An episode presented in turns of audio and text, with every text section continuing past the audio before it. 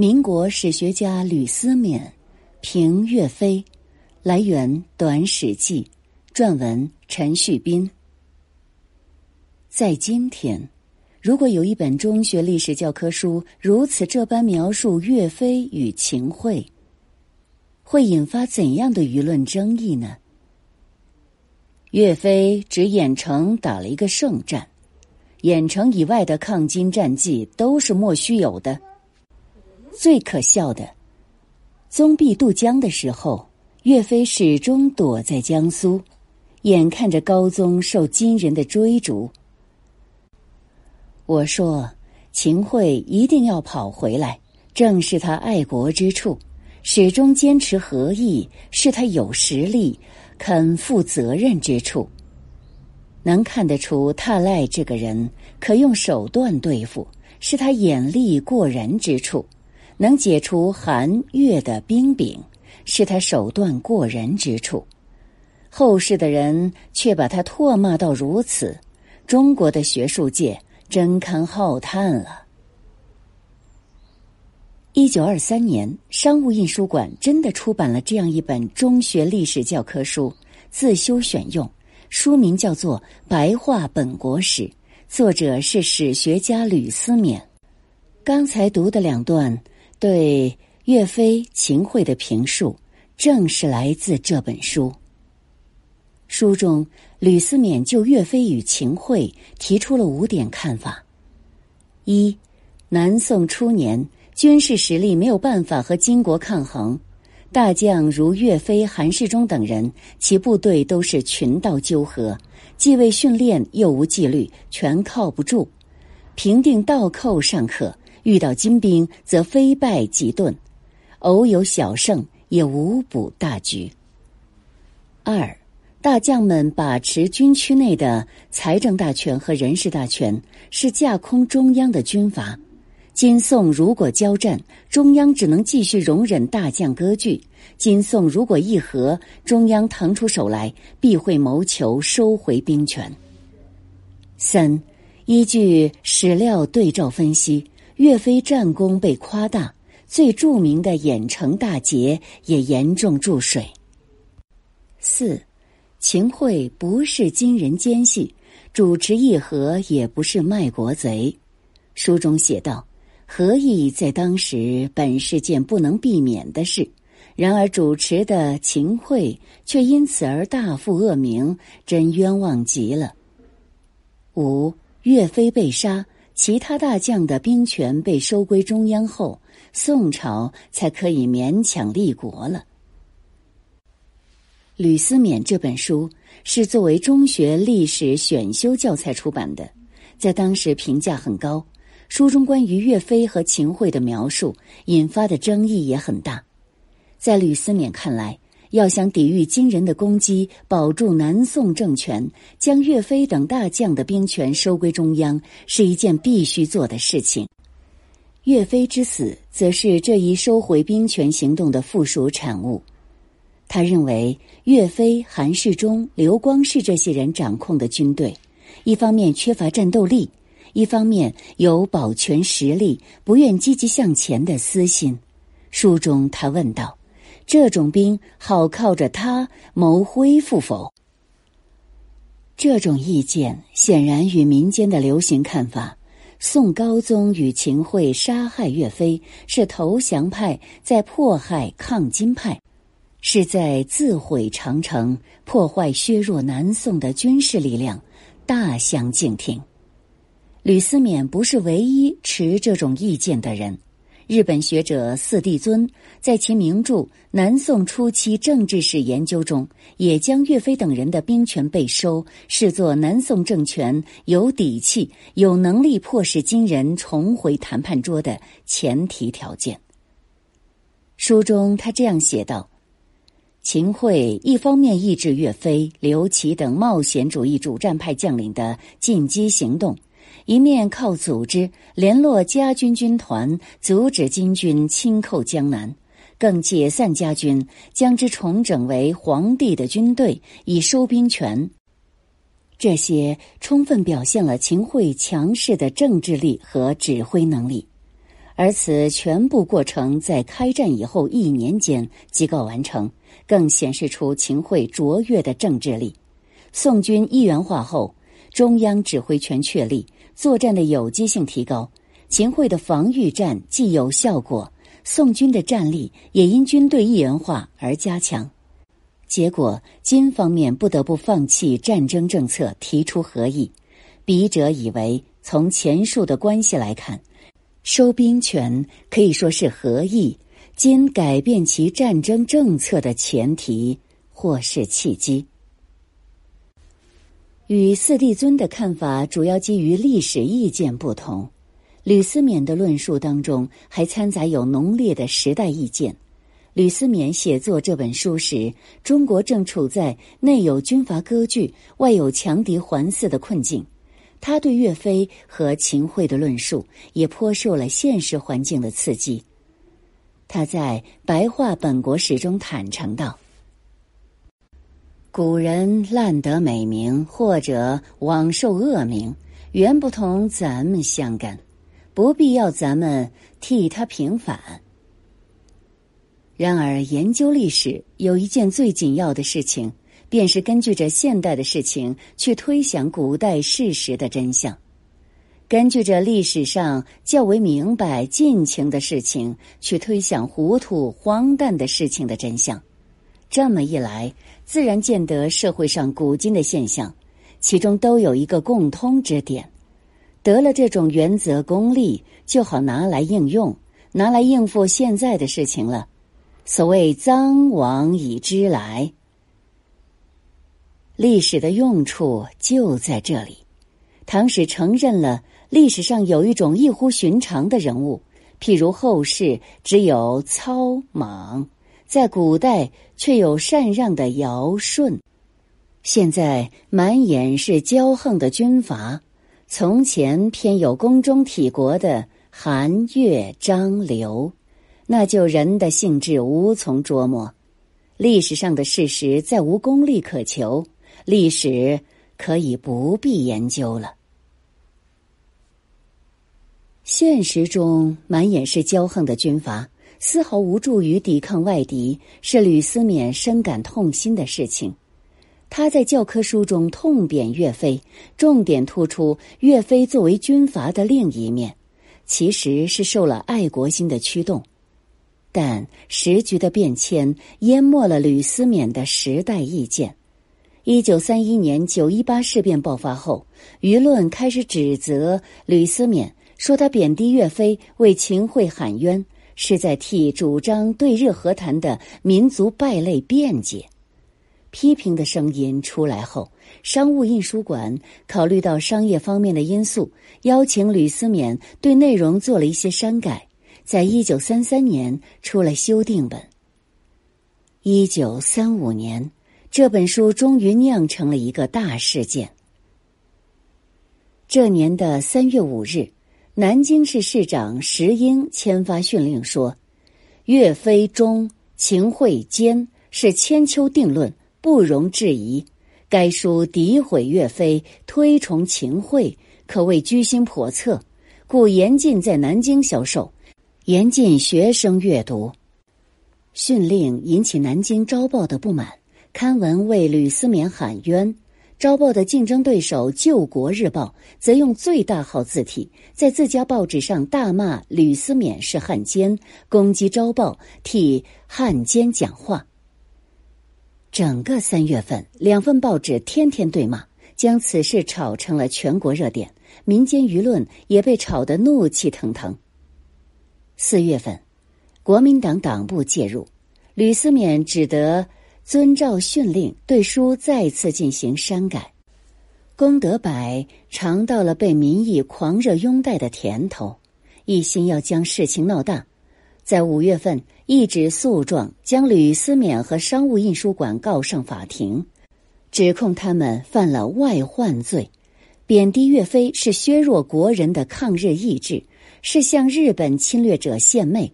为秦桧喊冤，是替主和的汉奸们开脱。所幸的是，虽然舆论汹汹，但法院的判决出乎意料的冷静。法院认为，吕思勉这本书写于东北沦陷之前，不可能有向侵略者献媚、为汉奸开脱的用意，只是个人研究历史之评论与见解，不构成犯罪。这是一场意味相当深长的风波。吕思勉评述岳飞与秦桧是出于爱国之心，舆论攻击吕思勉也是出于爱国之心。吕思勉有一种学者的自觉，致力于让自己的论述能够兼顾爱国这一时代意见与求真这一历史意见，但在舆论看来，时代意见是可以碾压一切历史意见的。而且，一本一九二三年出版的畅销教科书，卖了十二年才酿成全国性事件，愤怒的民意滞后这么久，自然也是因为不同的历史时期所需要的岳飞是不一样的。吕思勉曾公开表态，如果激发学生爱国精神与讲述历史真相发生了不可调和的冲突，他将选择后者。但到了一九三五年，他还是选择修改了自己的著作。其实，当时的学术界有颇多与吕思勉意见相近者，比如清华历史系教授、宋史专家张印林，他对岳飞评价不高，同意吕思勉在白话本国史中说岳飞是军阀的观点。考试时还曾出题论岳飞，引导学生参考各种不同史料来评价岳飞其人。一九二五年，胡适也在《现代评论》上刊文，分析认为，岳飞等大将割据一方，朝廷无力供养，地方财源被断。宋高宗与秦桧主张和议，却有不得已的苦衷。只不过。吕思勉将自己的意见写入了中学历史教科书，引起了最大的关注与非议。一九五二年，吕思勉在一份思想汇报中回顾了当年这场因评价岳飞而引起的风波，仍坚持历史贵在求真，不当尽恶考证。他说。此书系将于在中学时之讲义及所参考之材料加以增补而成，印行于一九二一年或一九二二年，今已不省记矣。此书在当时有一部分有参考之价值，今则余说亦多改变矣。此书曾为曾德百君所诵。位于诋毁岳飞，乃系危害民国。其实书中仅引文献通考、兵考耳。公君之意，亦以与商务印书馆不快，借此与商务为难耳。然至今尚有以此事抵御者，其实欲言民族主义，欲言反抗侵略，不当重在崇拜战将。急欲表扬战将，亦当详考史实，求其真相，不当尽恶考证也。郭沫若的为人为文，来源书屋，一九九六年第四期，撰文丁东。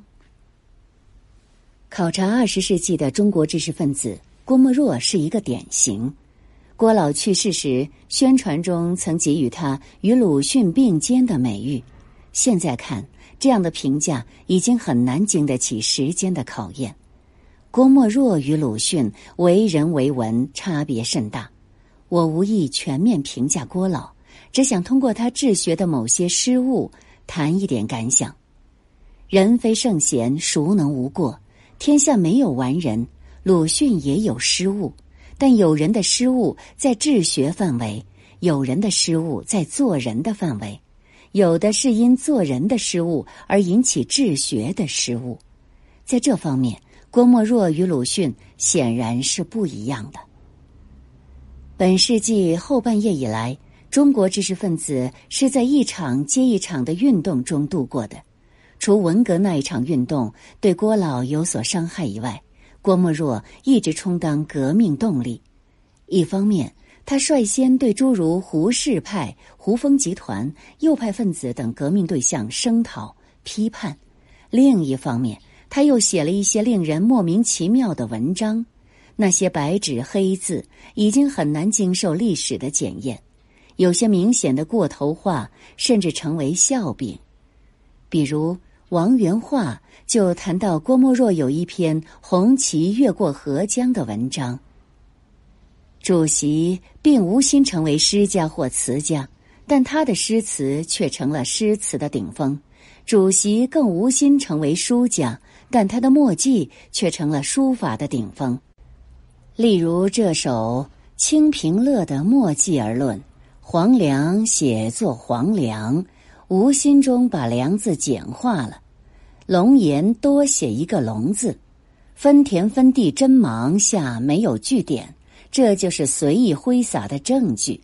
然而，这幅字写得多么生动，多么潇洒，多么磊落，每一个字和整个篇幅都充满了豪放不羁的革命气韵。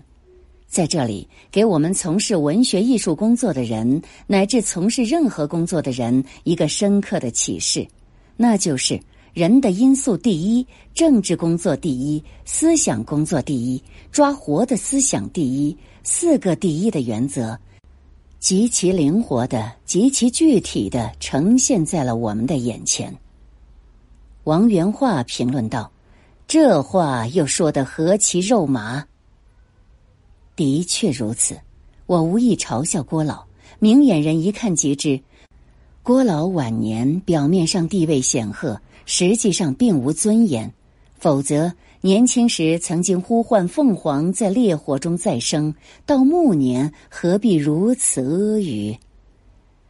再说郭老晚年治学的两次失误，一是专注李白与杜甫。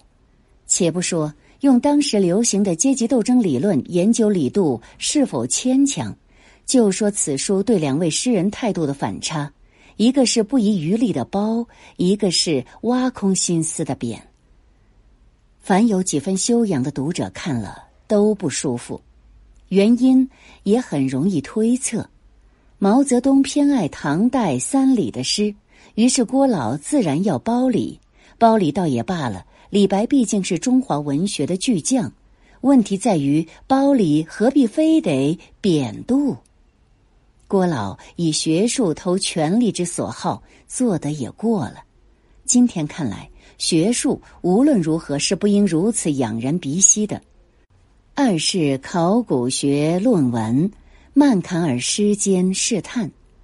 郭老对于中国文学的流变不可谓不内行，但在这份伪造的唐诗上，竟有当代的简体字，这种破绽本来是很容易识别的。无奈诗笺如能考定为唐代少数民族诗人所作，实在太能适应当时政治形势的需要了。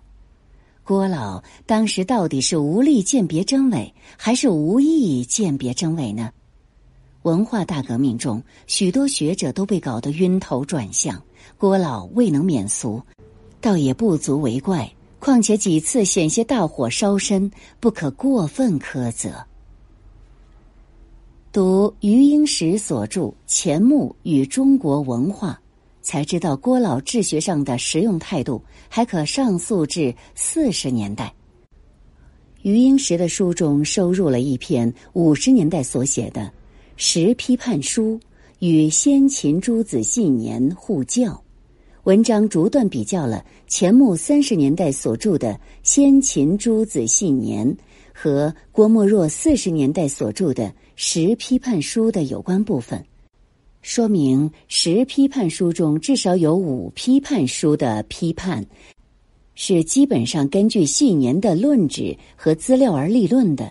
其他各篇虽然没有这样严重，但抄袭的痕迹处处可见。上举抄袭不仅是资料的，而且还是间接的；不仅是部分的、偶然的，而且还是全面的、根本的。这里指的五批判书，指的是儒家八派的批判，稷下黄老学派的批判，明辨思潮的批判，前期法家的批判，吕不韦与秦王政的批判。余英时认为，本来《十批判书》和《系年》是性质完全不同的著作，批判的用意在解释思想和社会之间的关系。是企图用马克思主义观点说明先秦诸子反映了怎样的社会变动，系年则以建立年代学为主，对先秦诸子进行了全面的考定。因此，《十批判书》作者本可以坦坦荡荡的明引系年，承认自己的解释是部分的根据钱先生的考证。这样做完全无损于批判的价值。果真有价值的话。但他不此之徒，竟出之以攘窃。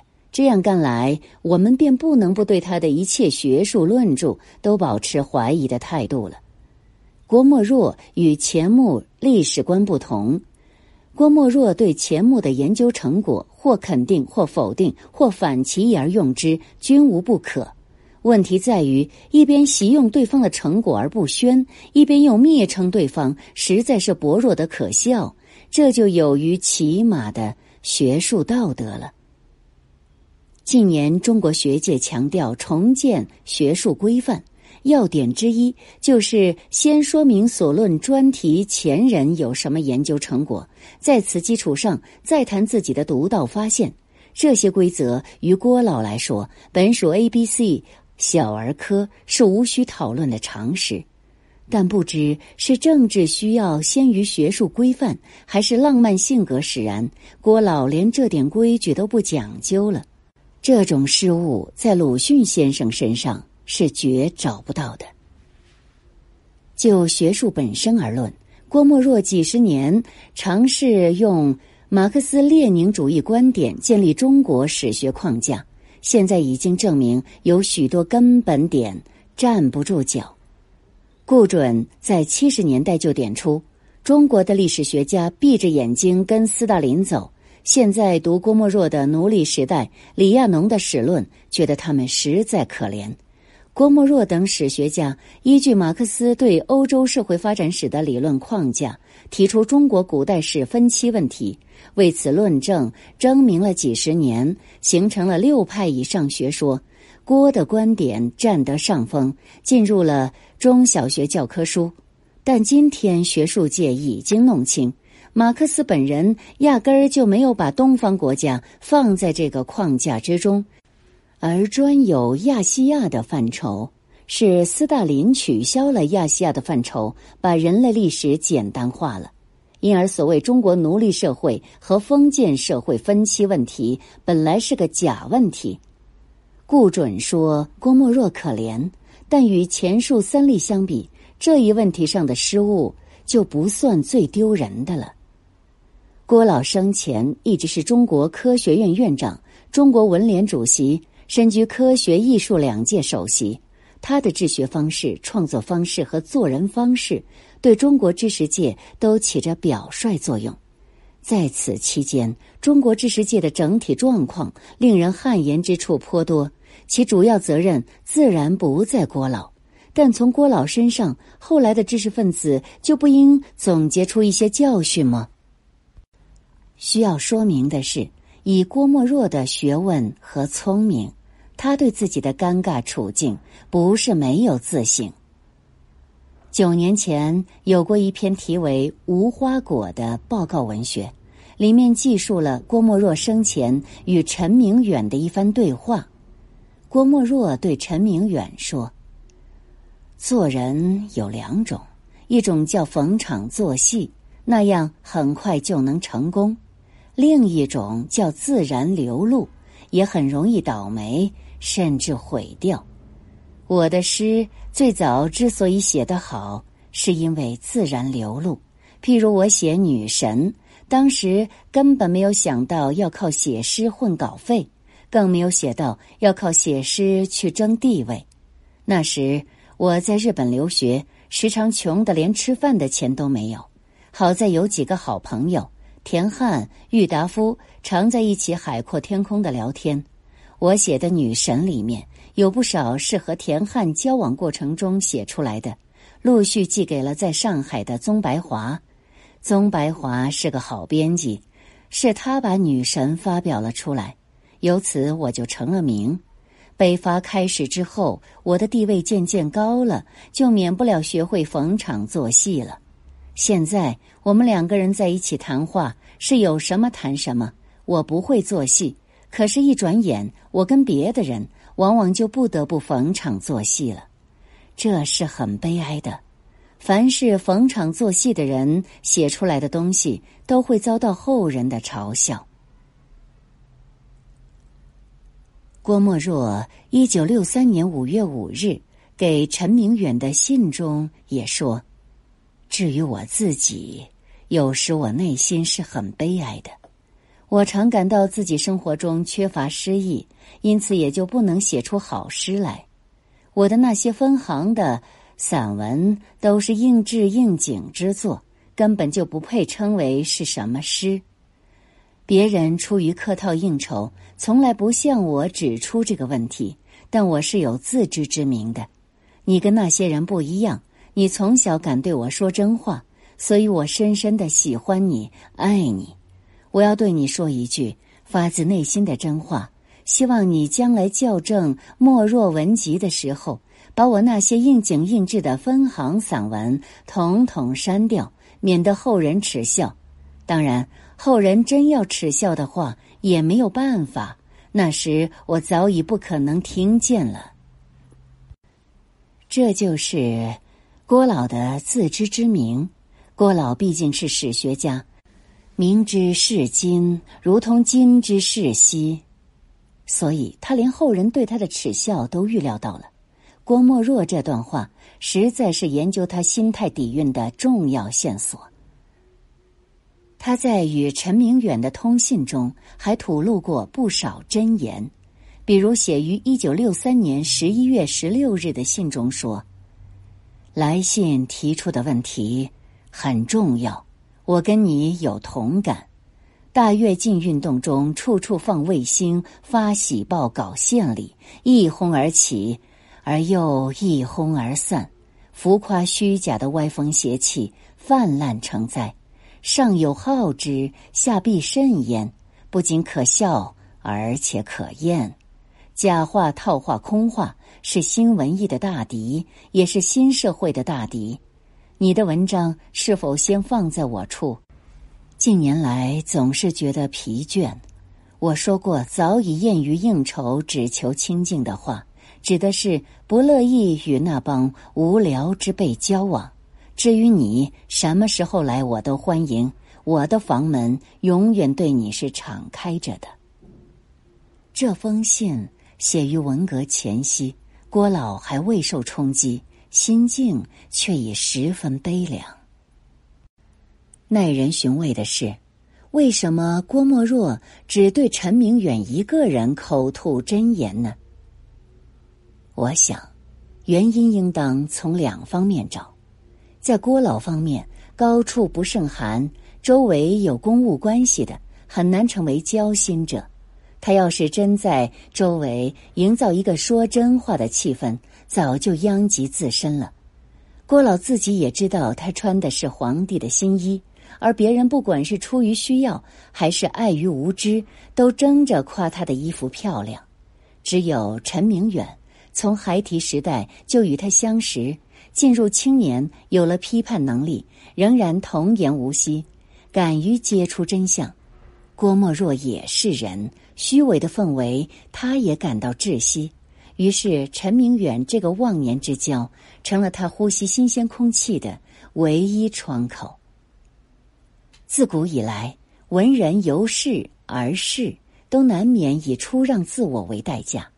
明代海瑞就说：“一事于人，则至于人；至于人，则不得以自由；至于人而忘于人者，为路焉。”郭老的悲剧在于，他不是没有自省能力，而是有心自省，无力自拔。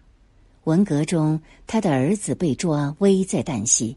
于立群让他在当晚的宴会上向周恩来求救，他竟未能发一言。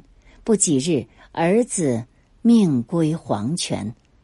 他内心世界其实极为痛苦，性格中软弱的一面又加剧着这种痛苦。给陈明远的那些信，不过是内心世界的巨大冰山，震出了一个尖顶。但其余部分，也许永远无法浮出海面。知道自己逢场作戏，又不得不逢场作戏；知道逢场作戏后会遭到后人嘲笑，又无法不让自己被后人嘲笑。随波逐流，随遇而安，放弃自我，迎合时尚。郭老内心的这种苦味，极为耐人深思。巴金晚年有《随想录》问世。真话公开说出，灵魂可以稍安。郭老临终也没有公开道出真话，不知灵魂可得安宁否？